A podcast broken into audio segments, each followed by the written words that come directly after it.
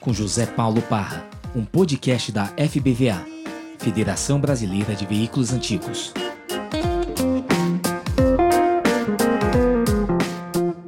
Pagoto, vamos lá. Bem-vindo aqui então a mais um bate-papo da, da FBVA, da Federação Brasileira de Veículos Antigos.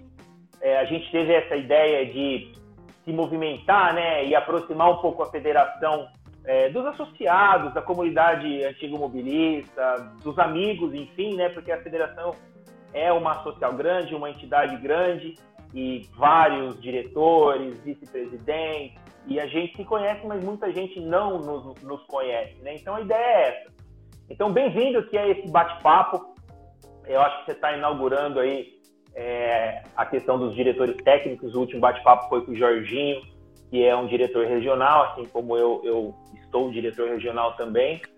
E vamos lá, perguntinha clássica que a gente sempre começa. Em que momento que você descobriu que tinha gasolina com ferrugem correndo nas veias? Que desde quando eu nasci, eu sempre gostei de carro. Eu sempre gostei de carro, né? Desde moleque. Uhum. Sempre me interessava. O meu pai, quando eu comecei a, a ficar mais interessado com, por carros antigos e tal, é, o meu pai me contou uma história que eu não lembrava disso, né? Eu deveria ter no máximo 10 anos de idade, 8 ou 10 anos de idade. Aí chegou um amigo dele com um Citroën antigo. Falando depois, eu descobri que é um 11 Leger, né? Então, já era um carro antigo, isso deveria ser 72, 73, e ele chegou com, com um Citroën. E já era um carro de 20 anos, mais ou menos, né? é, né? Já era um carro é, era um carro diferente, né? Meu pai tinha a Cinca, tinha a Dodge depois, mas era diferente, né? E eu fui ver, né? E, e ele foi mostrar para mim, olha, tal, e mostrou dentro do carro, né? E, e eu lembro né, da, da, das linhas do carro, tal. E aí meu pai que conta. Diz que eu passei atrás do carro, puta, fiquei emburrado e falei, eu vou entrar. Aí meu pai falou, o que, que foi, né? Ele falou, eu falei para ele, não, não dá. Esse carro tem lanterna de Volkswagen. Porque nos anos 70, né? Depois é, a gente vai falar sobre isso aí até, né? É, depois dos anos 70, a legislação obrigava o carro a ter é, a lanterna e o pisca separado. Então era é. comum, era comum o pessoal colocar nos carros mais antigos, devia ser uns 50 e pouco, 51 e tal, então ele botou naquele paralaminha do Citroën a lanterna do Fusca. Eu falei, não, não, não serve, fui embora, né? não vale. Falou, não vale, não pode fazer. Isso não vai dar placa preta. Puta, então, então, quando meu pai via eu falando do, dos carros originais, ele falava, pô, desde pequeno você já era chato com isso, né? Que legal. Mas assim, legal. É, eu sempre, sempre gostei de carro antigo. Eu lembro nos anos 70, eu com 14, 15 anos, é, andando pelo. Tinha um ferro velho do Detran aqui em São Paulo. Eu ia lá, queria conhecer os carros. É, cheguei a comprar carro menor de idade, um Chevrolet 48, junto com um amigo meu. É, sempre quis mexer com carro. Sempre gostei de carro, comprava tudo quanto era revista. Tinha, tinha em casa? Seu pai tinha? Você tinha um carro, carros antigos em casa? Então, Ou como, como o doutor Otávio disse, o carro era só para ir do ponto A ao ponto B? Não, o meu pai, é, o meu pai teve um, um, caso muito bacana. Meu pai não era um cara é, ligado em carro, não era um cara apaixonado por carro. Mas o meu pai é, e toda a família Pagoto sempre foi muito ligado à mecânica. Então, vários, vários pagotos com habilidades manuais. Mecânico de avião, mecânico de carro de corrida. É, meu avô era serralheiro artístico. Meu pai trabalhou muitos anos na Kodak, com, com máquinas de, de revelação de fotografia tal, né? Legal. Então, meu pai é mecânica. E aquela cultura é, ainda europeia, europeia de não vender o carro. Enquanto o carro tá bom, ele conservava o carro, às vezes comprava outro, mas conservava aquele. E ele falava uma coisa: a máquina não tem idade. Desde que você conserve, faça manutenção, é, se o carro andava em 1960, ele vai andar em 70, vai andar em 80, né? E é uma coisa que eu falo até hoje. Se você se você mantém a máquina, né? E assim meu pai era, desde de, do torno que ele tinha do tempo da guerra na fábrica dele, que ele falava, não, é um torno alemão, é só manter ele, ele é. certinho, purificado tal.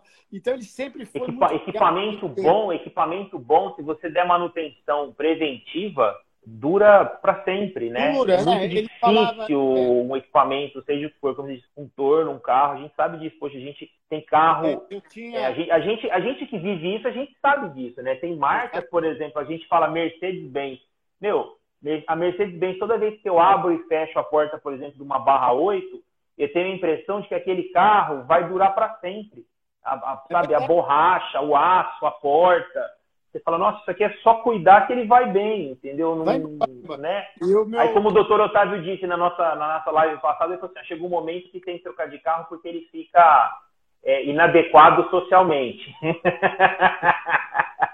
Então, fica, começa a ficar inadequado socialmente. Falou assim, aí, aí foi a régua dele, né? Da família dele. Exatamente. Mas caso contrário, o equipamento vai embora, então, então eu sempre levei esse ensinamento do meu pai, e meu pai em tudo isso. Ele fala de jogar fora, vamos ver como é que faz tal. E a família dele, o irmão dele era, era piloto de avião, tal, tinha um tio dele que era mecânico. E o avião é isso aí, você tem uma manutenção preventiva. Deu tantas horas de voo, tantas horas de uso, é, você troca, né? E, e, o carro é a mesma coisa. E até hoje é, eu tenho carros que eu uso aqui com 10, com 15 anos tal. Você faz a sua manutenção preventiva, é igual era, era zero, né? Então é por aí. É. Mas é, voltando à minha história, né? Então eu sempre, sempre gostei. Entrei na faculdade de engenharia. É, alguns carros que eram do meu pai, é, ele comprava o novo, mantinha o antigo. Então eu já já conservava. É, eu sempre tive muito essa essa ideia de clube de carro antigo, né? Primeiro clube que cheguei aí em exposição é, na hípica do, do Veteran, né, o concurso de elegância. Cheguei aí com 16, 17 anos, né? E aqui tinha, eu já ia tal. É, isso nós estamos falando em 1980, por aí, 82, né? E aí, quando, quando é, eu acabei ficando com alguns carros que eram do meu pai, né? E comecei a participar de, de clubes de carro antigo. Cheguei aí no Veteran Car Club, né? Molecão, curioso, querendo entender os modelos, né? Animadão, né? É. Antes disso, tem uma história muito legal que muita gente. Eu contei outro dia numa live que eu fiz. 1978, nosso saudoso amigo Romeu Siciliano, junto com Antônio Avólio e com o, com o seu Roberto, fizeram aqui em Interlagos, de frente para a represa, o Museu do Automóvel pouca gente vai lembrar desse Museu do Automóvel. E eu, isso foi 78, 79, eu, molecão, 14, 15 anos. O meu pai tinha um terreno ao lado. Tá. Então, meu pai chegava fim de semana, que era na frente da represa, e eu queria ir no terreno para ir no museu, né? E aí eu fui uma ou duas vezes, né? E meu pai falava, é o Museu do Italiano do Ipiranga. Era, era o Romeu. Meu pai chamava o Italiano do Ipiranga. É. Aí eu fui umas duas, duas vezes assim. Na terceira vez, o Romeu chegou para mim e falou: Ah, você de novo, você gosta, né? Então não precisa mais pagar ingresso. Porque cada vez que eu ia, tinha um ingresso lá, como hoje, sei lá, 20 reais, né? E ele via que eu gostava, eu estou contento disso pro Joãozinho, né?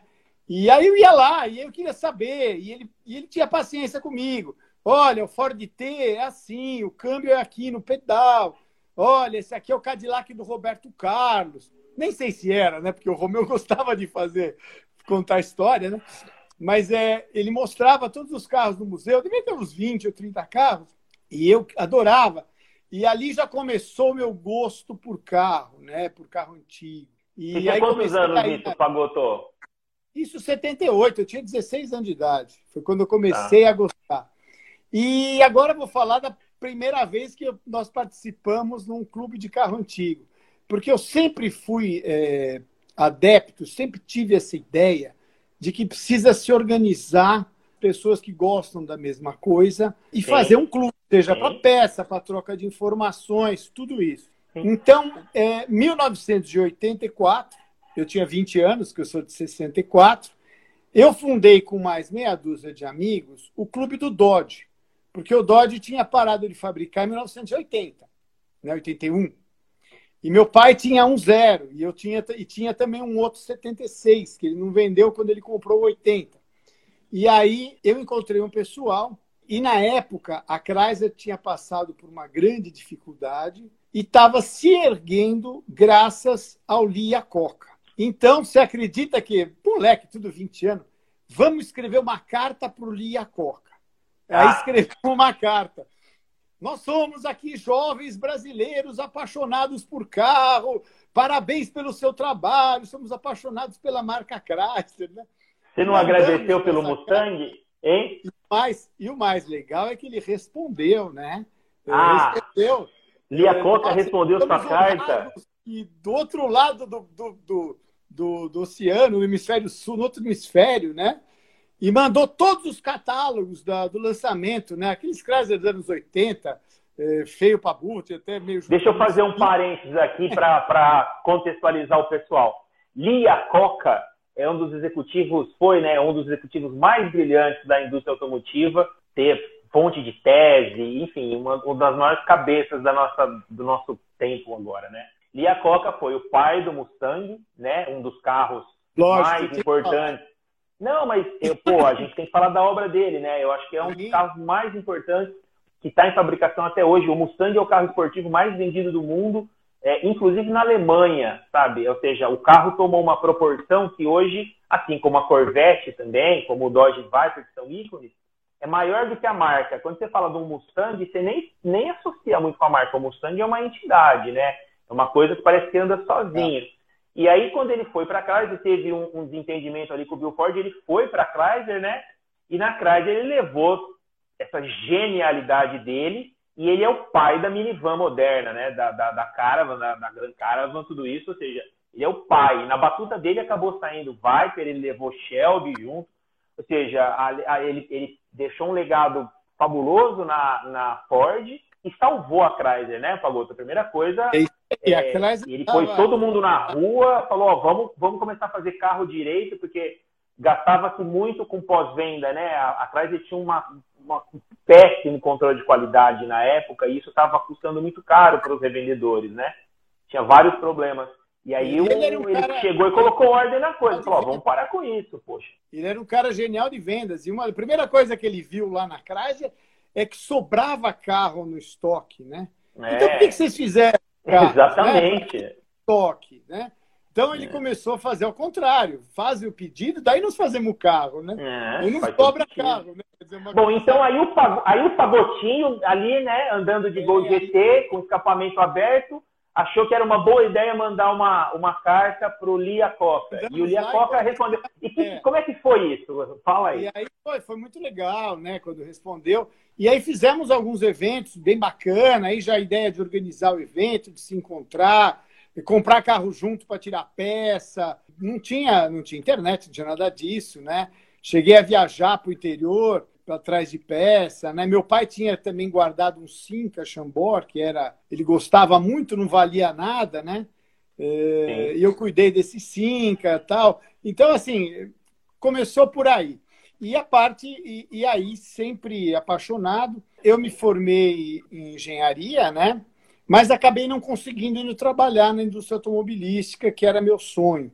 Porque quando eu me formei já era a época do carro mundial, já vinha muitos projetos prontos, então a indústria já não, não tinha tanta tanta numa outra fase, né? Engenharia, é. Mas sempre sempre apaixonado nos carros e já participando dos eventos, né?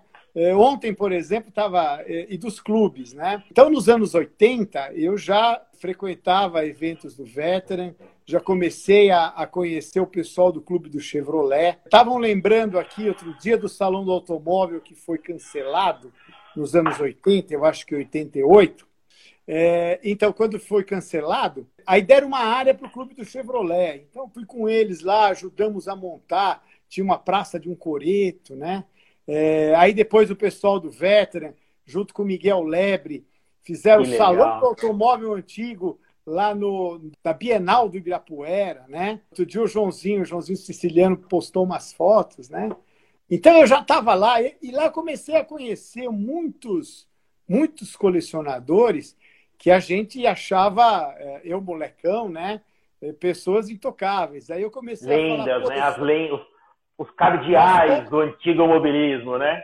Então, aí eu comecei a ver que eu era como eles. Eu já tinha esse e me tornei amigos de muitos, né? Então, fui muito bem acolhido já de moleque, que é o que acontece hoje também. Quando chega um, um gurizão de, de 20, 22 anos e gosta de carro antigo, a maioria dos clubes de carro antigo, o pessoal já com 50, 60 anos, recebe bem o cara que gosta da mesma coisa. Claro. Né? Carro então, antigo, assim, acho que não tem muita idade, né? Assim, é. Obviamente, você acaba separando as tribos pelo, né? Ó, oh, galera mais do ar, mais disso, mais daquilo, do europeu, do americano. Mas no final das contas, todo mundo gosta de carro. Todo mundo gosta de carro antigo, né, Fagoso? Gosta de preservar, de trocar fui... experiência. É, é muito legal isso. É, fui muito bem acolhido, teve pessoas muito legais. É, hoje eu imagino, né, quando, sei lá, encontrava, na época, né, o, o El Joragão, na época o Romeu Siciliano, o seu Henrique Ervene, né, eram pessoas que a gente ouvia falar, tal, né, olha, o colecionador, assim, assim, Caetano Carminiani. E quando você conhece, você vê que você fala, putz, como eles são simples, eles gostam do que eu gosto, né? Então foi muito bacana isso. E acho que ainda acontece hoje nos diversos clubes, né? Então foi assim, né? Começou assim. No... E a minha vida sempre muito ligada aos carros, novos e antigos. Mas a... seu, seu primeiro carro antigo, seu, seu, para você chamar de seu mesmo. Porque pelo que você falou, pô, então, seu pai sempre, sempre teve carro em casa, né? Sempre curtiu isso. E eu acho que essa foi a sua semente. Mas e o seu? Você pegou a chave e falou, bom, esse aqui sou eu que cuido, eu que comprei, eu que vou manter, eu que é meu. Esse. É, na realidade foi o seguinte, o primeiro carro que eu posso considerar que foi meu carro antigo foi esse Cinca do meu pai, que ele ia vender muito barato. Né? Não valia nada, nada, nada, e eu não deixei. Logo depois ele tinha uma Kombi 1960, isso foi 81, 80, ele ia vender pro, pro cara que vende, tipo vender caldo de cana, sabe? Era vendia coisa. Sabe aqueles caras que vendem borrachinha de, de, de, de, de panela de pressão, né?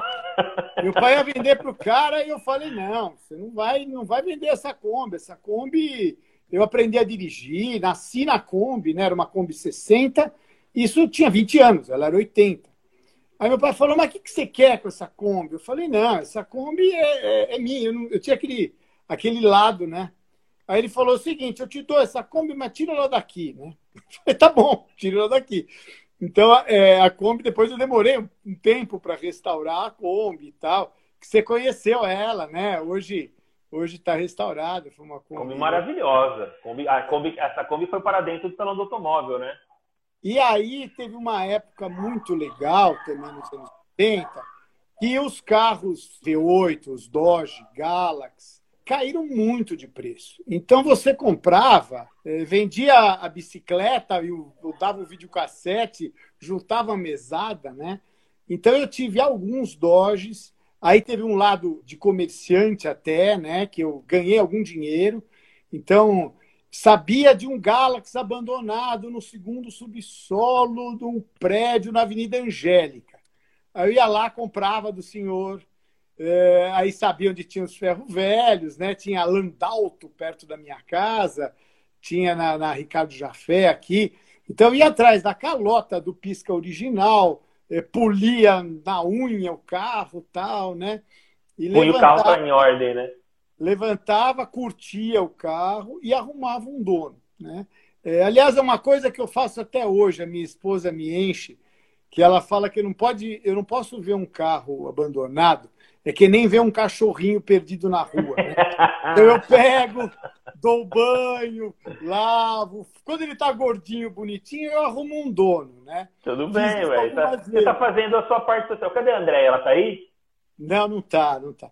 E eu tive, um eu tive, é, eu tive, eu tive vários carros assim, né? E aí tive carros que ninguém dava nada na época.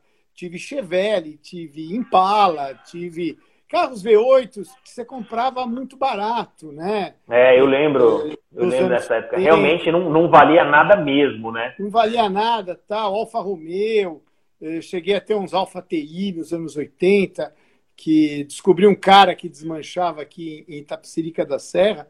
Cheguei a comprar carro na porta do desmanche. Eu falei, não vai desmanchar, não. Quanto você pagou? Te dou um lucro, mas vamos funcionar ele, né? Então, assim, eu sempre tive esse lado, né? E o que eu queria Legal. falar bastante desse lado dos clubes, né?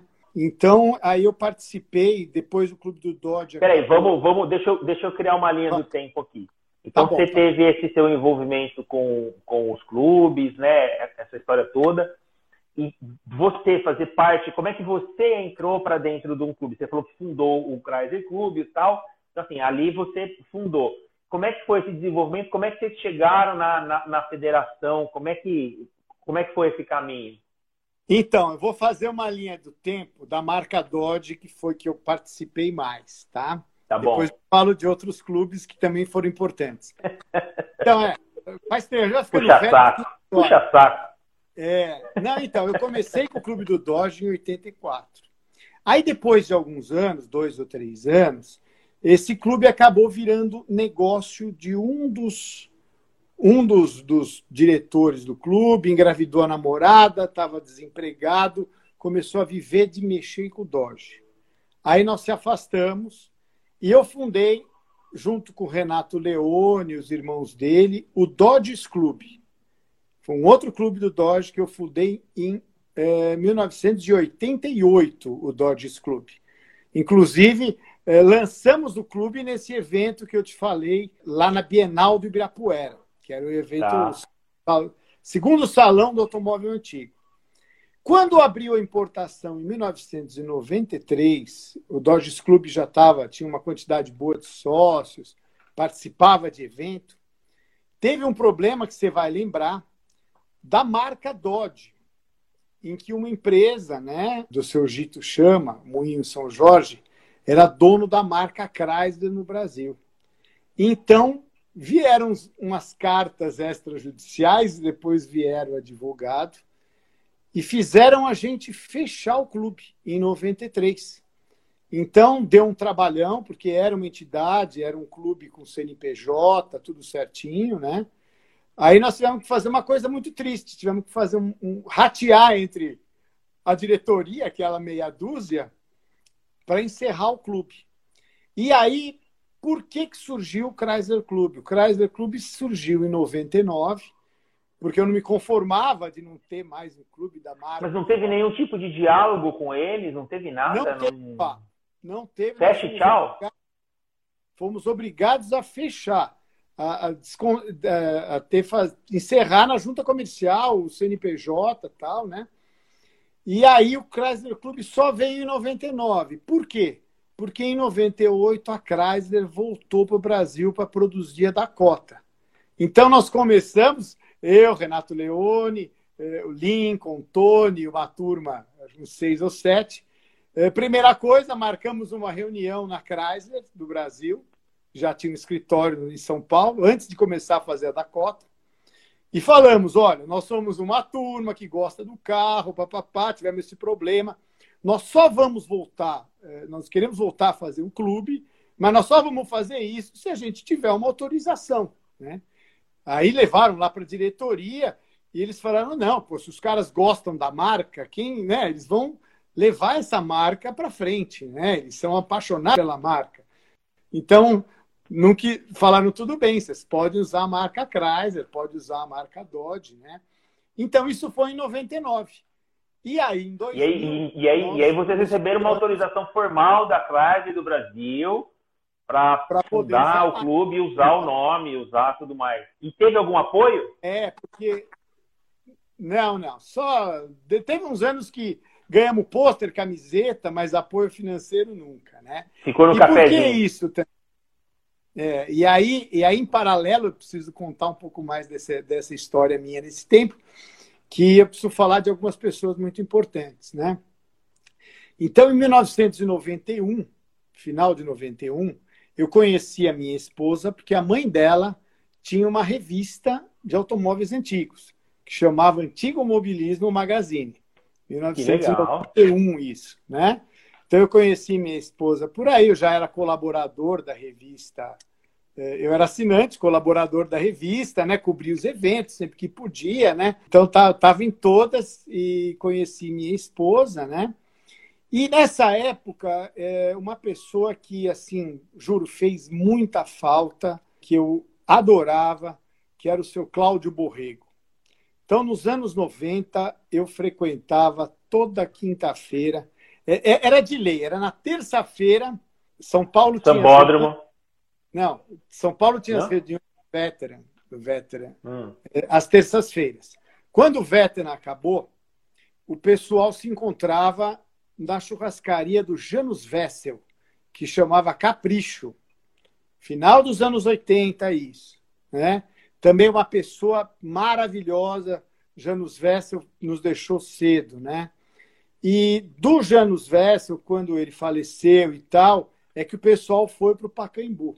E sempre com essa ah. ideia de terças-feiras, porque era o antigo encontro do Vetter, né? Tá. E as quintas-feiras era do Clube do Chevrolet. Então eu conheci o Clube do Chevrolet quando inauguraram a sede nova, com, com o Homero, o Fernando, é, o Borrego sempre era é, me tratava super bem desde molecão, né? Então é uma pessoa que, que também fez muita falta é, o Borrego, né? E aí a gente ia na terças no, no Capricho, quinta no Clube do Chevrolet, né? Então já participando e até que em 96, com o apoio de várias pessoas, eu voltei aquele um sonho que eu já tinha e fiz uma revista de carro antigo entre 96 e 2000, que foi a Collectors Magazine. Que acho que foi Muito nessa legal. época que você conheceu, né, Pá? Tem uns 20 anos, foi. é isso? Foi. foi eu estava mexendo nas minhas coisas esses dias, tinha um, um crachá, uma credencial, do Salão do Automóvel. Oh. Lá de 2008, você lembra daquela coletiva de imprensa? Não, mas Outro dia eu tava, eu tava lembrando, eu comentei. Ai, cara, eu comecei a dar risada sozinho. Foi aqui. muito legal. É, que ano que foi isso? 2000? Que ano que foi? 98? Não, foi 2008 já. 2008. Essa que, esse que eu encontrei aqui foi 2008. É, 2008, é. Eu sei que a gente estava nesse salão do automóvel e tinha apresentação do Mustang para a imprensa. Aí daqui a pouco levanta a mão um cara lá no meio da imprensa para fazer pergunta, né? Aeroparra. Pô, por que, que vocês não lançam esse carro no Brasil? O Mustang tem que estar no Brasil. Não, eu lembro que eu falei, falei, olha, estava apresentando essa geração nova que, que, veio com aquela, com aquela, com aquela pegada retrô e o carro, nossa, um sucesso tremendo, né? E o carro já vinha para o Brasil muito. O, o, Mustang por muito tempo ele foi o carro, o carro importado independente mais trazido para o Brasil por muito tempo, entendeu?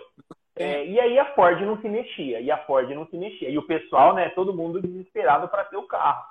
E aí na época eu estava começando a me envolver com essa questão de importação. Falei, olha, vocês não vão trazer o carro? Falei, todo dia chega um monte de carro. Falei, vocês não vão trazer o carro mesmo, vocês?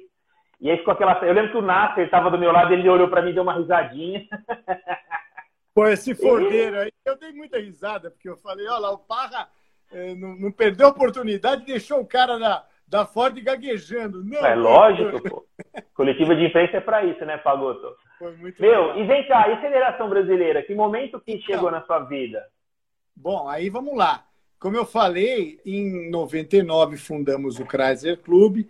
Mais ou menos na mesma época, eu enchi o saco de uma turminha que a gente se encontrava lá no, no Shopping D é, e a turma gostava de picape, e nesse mesmo tempo lançaram a, a ideia do Picapes Clube, inclusive emprestamos lá o, o nosso para o estatuto, né? Para a gente circulava o estatuto, que eu achava muito legal ter os clubes, né?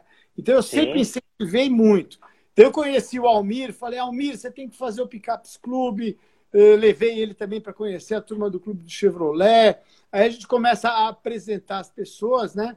e aí o Chrysler Clube se filiou à federação, né?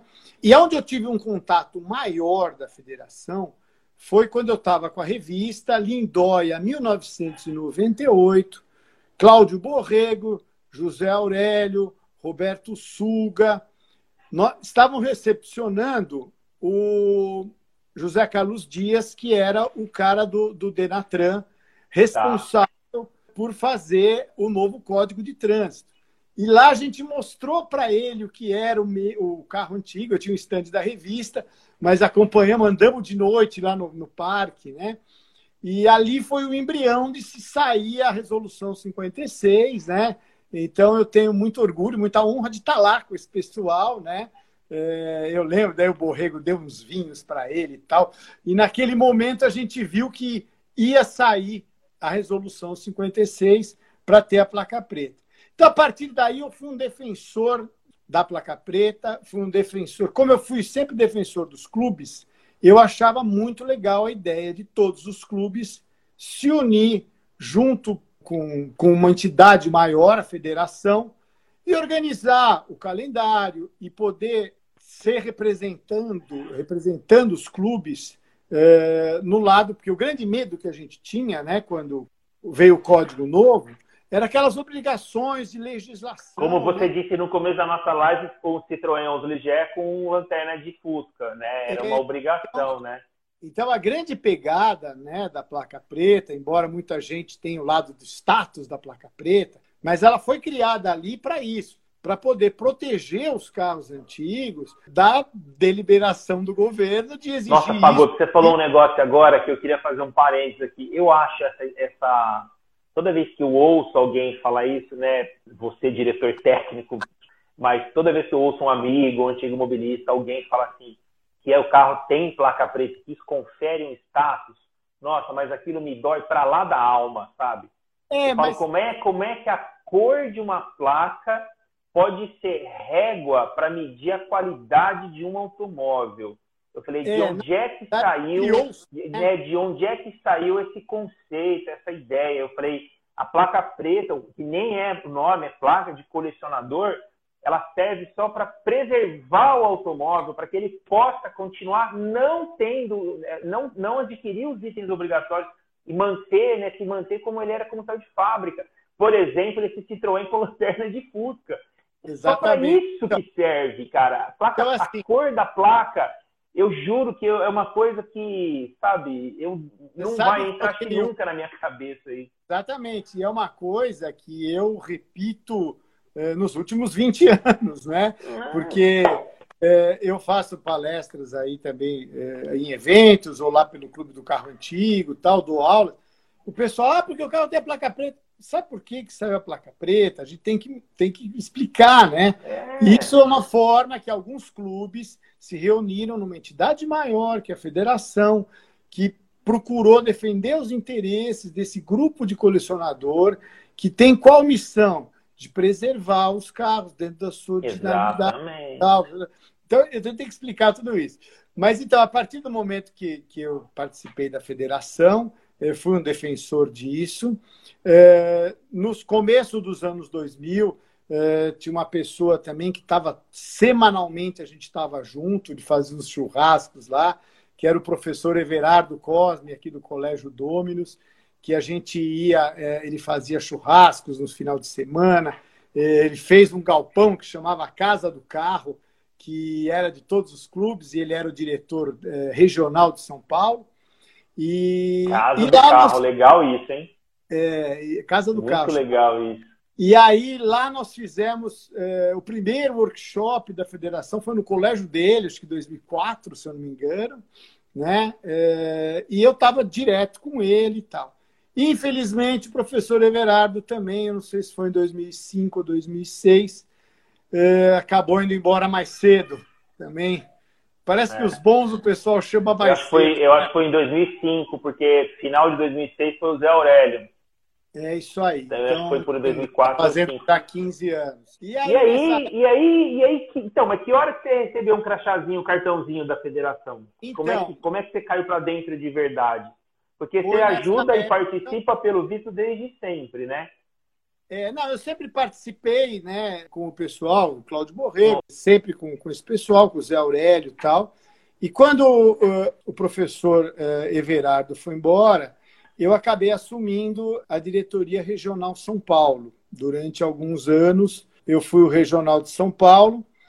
Aí, Isso é, o presidente era o Zé Aurélio. É, foi o finzinho do Zé Aurélio e depois o Tilman, né? Depois com o Tilman também eu fiz. Eu continuei como, tá. como regional de São Paulo. É, aí em 2008 quase que me chamam, né? Em 2008 eu tive um infarto, quase fui embora, tal. Aí eu não pude é, assumir muito de estar em todos os eventos, tal. Eu tive recuperaçãozinha aí, né? E, e a partir daí eu acabei me afastando um pouco da federação, né? É, acho que eu cheguei a ficar um mandato com o Tilma inteiro, mas já no final já não estava podendo ir, né? E depois eu voltei é, como diretor técnico, provavelmente eu acho que em 2010, por aí, né? Então, eu, eu entre 2005 e 2008 para 2009, eu fiquei é, diretor regional São Paulo, depois é que eu assumi o lado da diretoria técnica, né? E aí participamos bastante dos dois, é, do, do, do, outro workshop que teve, né? E, 2014. 2014, foi uma participação muito legal. Também é, o Suga está aí, né? O Suga eu conheci, primeira vez que a gente. Eu, eu, eu vi ele de longe, mas quando eu conheci, fiquei amigo dele foi no primeiro encontro paulista, que foi na cidade de Água de São Pedro. Legal. Então tinha um, um japonês todo elegante que chegou de Cadillac lá tal, ganhou prêmio, né? E eu estava lá em 96, foi quando eu conheci o Suga. E tudo isso que eu estou falando, o Suga sempre junto. O Suga foi presidente do Clube Chevrolet, depois do, do, do Cláudio Borrego, participou aí também de estava sempre com a gente lá, com, com, com, com o Everardo Cosme. É, olha lá, Águas de São Pedro, o Suga lembrou, né? Então, assim, todos os eventos de Águas de Lindóia, eu sempre ajudei na premiação, né? É, com seus pais sempre, Dona Edith, seu Alcanto, saudoso seu Alcanto, que Deus o tenha aí, ficamos muito tristes aí com a passagem do seu Alcanto, muita luz para ele. 1996, olha lá, o Suga lembrou, e nesse evento eu lancei uma pesquisa para saber o que o pessoal acharia de ter uma revista de carro antigo. E com posse dessa pesquisa que eu lancei a revista em 97. Você vê, já tem 30, 30, 30 anos. Não, mas você falou que a, a mãe da André, sua esposa, sua sogra, tinha uma revista também. Como é que foi isso? Foi, foi para onde? Então, ela tinha uma revista que ela era, era, ela era e o marido, né? E essa revista durou alguns anos, né? Eu não lembro agora quantas edições. É, ela fazia uma Copa, que era um rally histórico, um rally de regularidade. E eu participava. Nossa, super envolvida, super envolvida, então, com, com, a, com esse cenário de carro antigo também? É, exatamente. E esse rally era muito legal, então tinha diversas cidades, né? E eu fiz algumas etapas, eu fazia sempre com o Salim, né? Eu era muito ligado é, com o Salim. Chegamos a ter um negócio de peça juntos, depois ele foi, ele investiu mais e foi sozinho, mas nós começamos peça no porão de uma casa minha aqui em Moema, chamava O Porão. é, isso foi Legal. 90 e pouquinho também, né? E o Salim, na época, é, esse, esse evento que eu conheci minha esposa, é, não posso esquecer a data, foi novembro de 91, novembro de 91, no feriado da República, 15 de novembro, e nós fomos. Salim tinha uma Impala 61. E eu, ele não tinha um pouco de medo de dirigir o carro, então ele foi de navegador, eu fui dirigindo, e lá eu conheci. Mas fizemos também com o Cadillac dele, fizemos alguns alguns ralis aí. É, eu fiz com uma Mercedes Coupé, fiz com o meu Dodge, fiz de Galaxy. Fizemos vários, vários. Era a Copa Antigo Mobilismo de, de rally, né? Legal. E, o Salim é o único cara que eu conheço. O Salim, o Salim teve um, morou um tempo aqui em Ribeirão Preto. E ele é o único cara que eu conheço que toma é, chopp com gelo. Ele pede chopp. Aí ele pediu para colocar pedra de gelo. Eu olhei e falei, Salim, falei, Salim, você vai apanhar, você está em Ribeirão, isso aqui é terra do chopp. Alguém vai ver você fazer isso? Vai arrumar problema aqui. É, é, então, e aí fiquei mais envolvido com a federação. E depois que eu, que eu infartei em 2008, eu diminuí muito meu ritmo de trabalho. E aí eu me envolvi mais ainda, porque eu falei, eu vou fazer o que eu gosto, depois que eu passei esse susto. Então, é, eu escrevi alguns livros, né? Você conhece, escrevi oito livros sobre carro antigo. Tenho participado bastante aí dos, dos eventos, né? De, de super ativo, super. É. O, Pagoto, Agora também. O, o Pagoto, o Pagoto, o Pagoto faz quanto tempo que você está nessa de avaliar carro para grandes eventos? Olha, é, desde sempre, desde de Lindóia, quando eu tinha a revista, 98, 99, é, eu ajudava o Borrego, que o Borrego cuidava, o Suga, né, da premiação, eu já ajudava na, na, na avaliação, né? E na apresentação, é, o Picapes Clube desde sempre, já são 22 anos, né?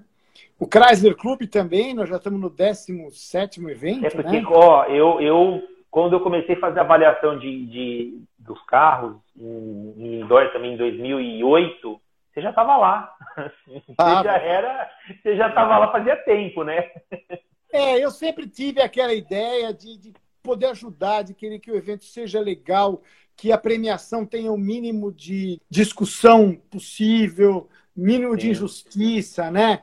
E, e embora é, muita gente fala, pô, você lá organiza a premiação de Lindóia, você fica louco e tal. Eu acho que a premiação, todo mundo devia ser premiado. Acho que eu já falei isso para você. Porque é, é, a mesma coisa que a, a, tua filhinha vai dançar na festa junina. Ela pode estar tá dançando tudo errado. A tua, a tua filha é a mais bonitinha de todas, não é? Então não adianta. Então, para o cara, o carro dele é o carro mais importante do evento. Então, ele deveria sempre ganhar prêmio. Mas aí a gente tem que fazer. O Cristian Lovato está falando maratona, fazer a premiação em indoor. É. O Suga está falando aqui, ó, que continua, que era uma loucura. Suga, eu lembro, nossa, das intermináveis reuniões, né, pós-avaliação lá na sala de ah, carteado. E ligação. Por quê? O fulano quer saber por quê. Ó, porque sim.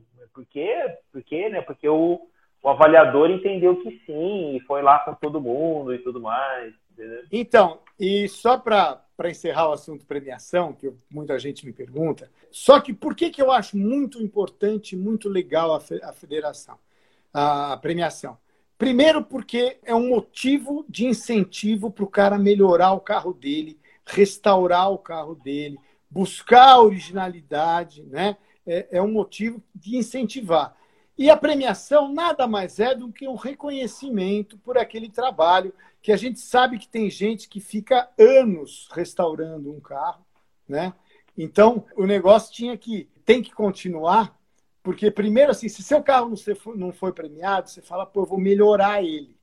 E é, aquele incentivo. Trabalho, tem muita gente, tem muita gente, o, o Capitão Silvio também, pô, é das antiguíssimas nisso, o pessoal aí que avalia carro desde sempre.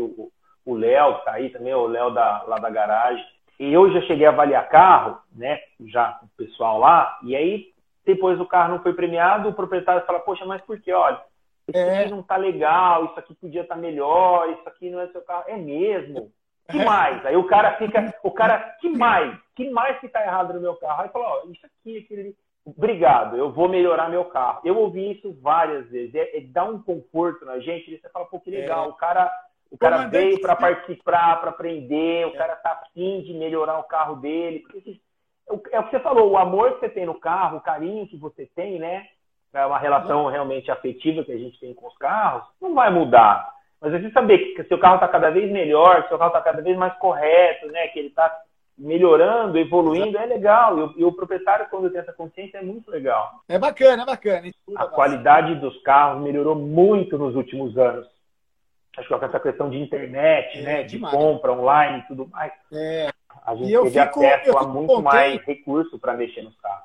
Eu fico contente porque os carros estão sendo preservados, melhorados e, e aquela ideia sempre de diminuir as injustiças. Né? Teve vários casos. Sim. Teve um caso, por exemplo, que tinham cinco rumizetas numa ilha uma vez.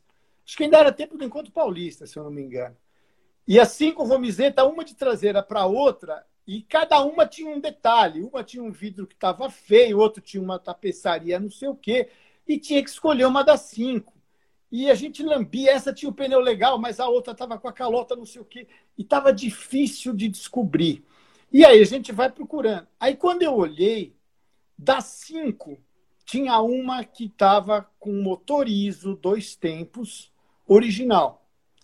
e era a mais antiga. E já estava com a placa preta. Falei, bom, então é essa. Ela tem os critérios de desempate pela federação, Sim. ganhou.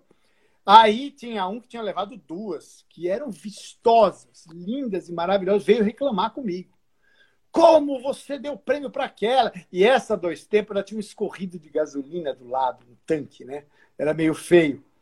Aí eu falei, olha, foi seu carro é maravilhoso, todas são lindas, mas a gente tem que premiar, segundo os nossos critérios da federação, a mais antiga, a mais rara, que é a única que está com motorizo, porque não dava um ano, o pessoal põe o motor no IW, né? o motorizo era muito fraco. Né? Então, Sim.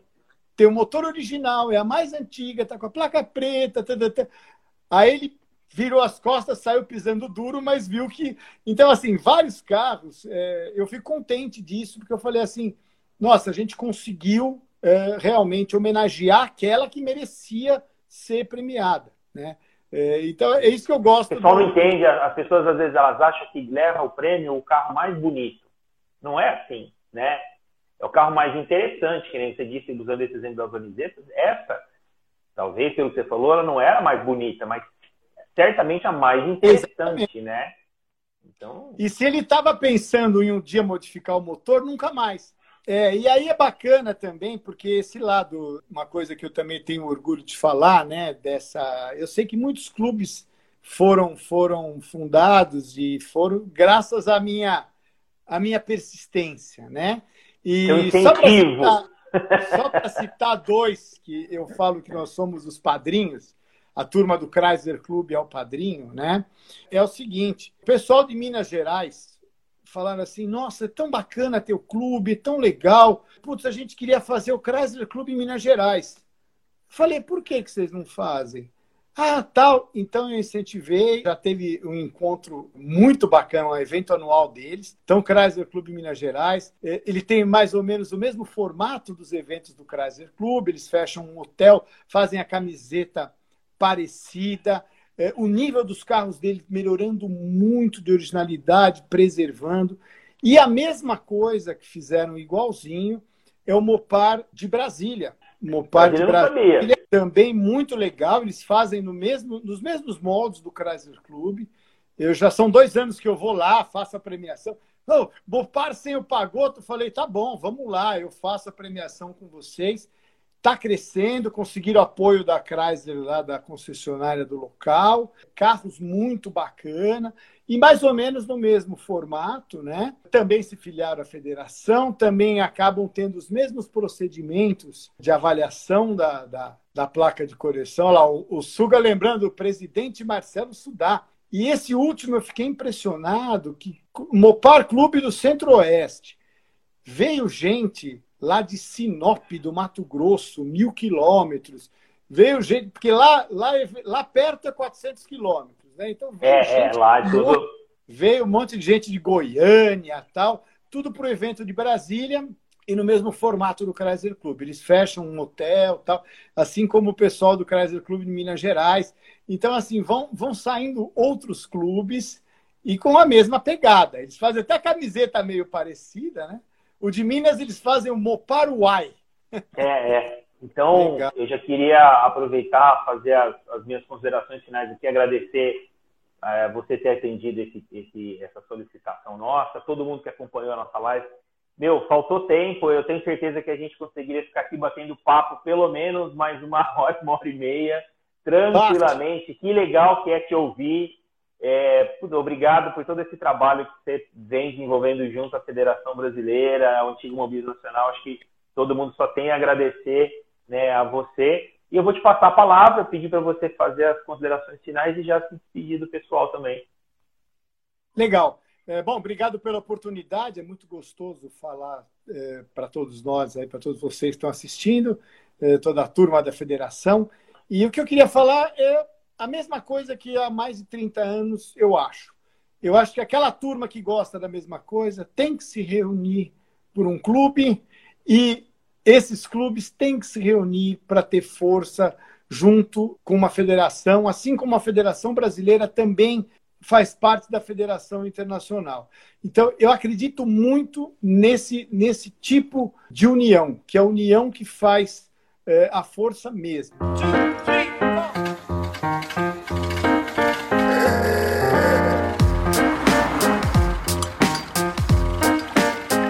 Talk Show com José Paulo Parra, um podcast da FBVA, Federação Brasileira de Veículos Antigos.